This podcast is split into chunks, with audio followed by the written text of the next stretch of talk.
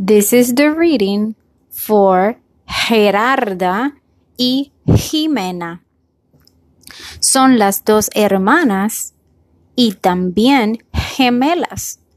Iguales los ojos, iguales las cejas y tienen iguales hasta las orejas.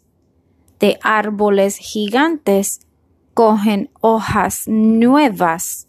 Las dos comen juntas, las dos juntas juegan y hacen gimnasia Gerarda y Jimena.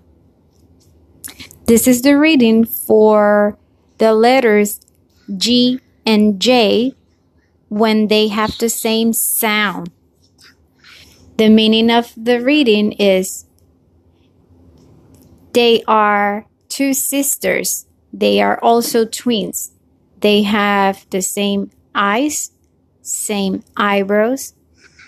They have everything the same, even the ears.